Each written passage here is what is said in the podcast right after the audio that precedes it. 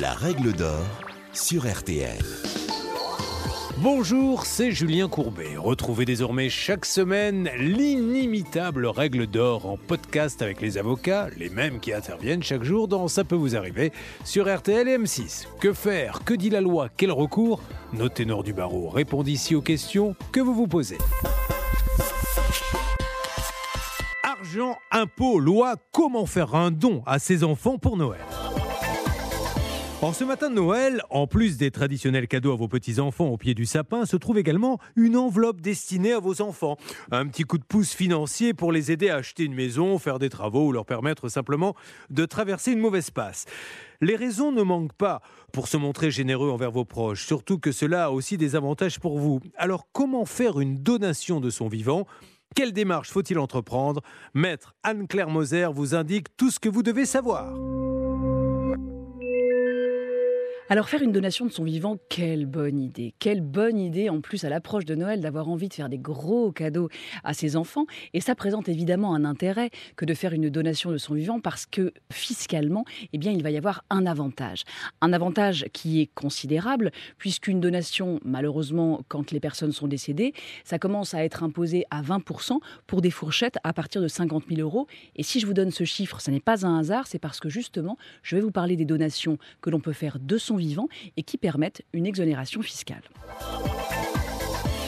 Alors, en l'occurrence, chers parents, si vous avez envie, vous le disais-je, de faire un gros cadeau à vos enfants, c'est le moment, puisque vous pouvez faire un don de 100 000 euros à chacun de vos enfants, 100 000 euros par enfant et par parent, et ce sera alors exonéré de droits de succession.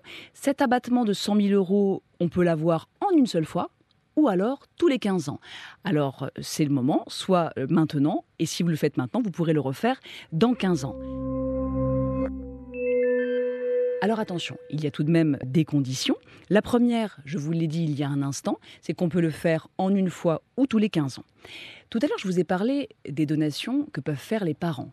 Mais bien évidemment, si papy et mamie ont envie eux aussi de donner de l'argent à leurs petits-enfants, eh bien, grand bien leur face. Les donations consenties aux petits-enfants bénéficient elles aussi d'un abattement, cette fois dans une limite de 31 865 euros, ce qui est tout de même pas mal, avouons-le. Et puis, si les enfants ont la chance d'avoir leurs arrière-grands-parents, eh bien, eux aussi peuvent faire un beau cadeau pour Noël à leurs arrière-petits-enfants dans la limite de 5 310 euros. Et là encore, les conditions sont les mêmes. En une fois, ou alors tous les 15 ans.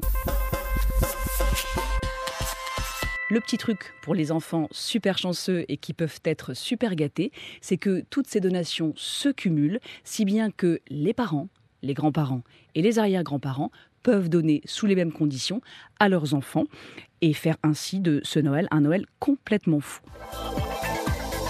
Une précision, les cadeaux que vous pouvez faire aux enfants peuvent être faits aux enfants mineurs, mais également aux enfants majeurs. C'est bon à savoir, ça n'est pas réservé qu'à ceux qui ont moins de 18 ans. On peut donner à ses enfants, à ses petits-enfants et à ses arrière-petits-enfants, quel que soit leur âge.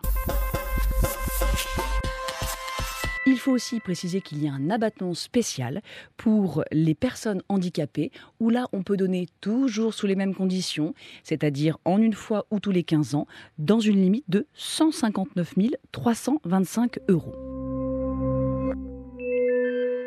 Ne serait pas complète si je ne vous expliquais pas ce qu'était le don familial d'une somme d'argent. Parce qu'effectivement, il peut arriver que l'on ait une somme d'argent à donner.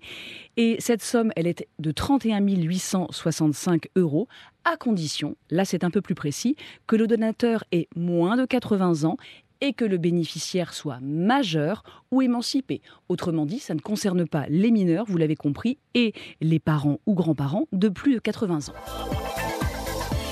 Sur ce dernier point, le don d'argent. Il y a une petite particularité car il faut le déclarer. Il faut le déclarer aux impôts et pour cela, vous allez sur impôts.gouv, c'est extrêmement simple. Vous téléchargez le formulaire numéro 2735. Vous savez, ces fameux formulaires CERFA qui nous servent à nous faciliter la vie administrative.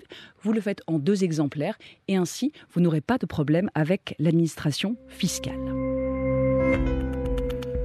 J'ai un conseil à vous donner dans tous ces cas. C'est qu'à mon avis, pour faire une donation, eh bien, il vaut mieux tout de même aller voir des professionnels. En l'occurrence, ce n'est pas l'avocate que je suis qui est le bon interlocuteur.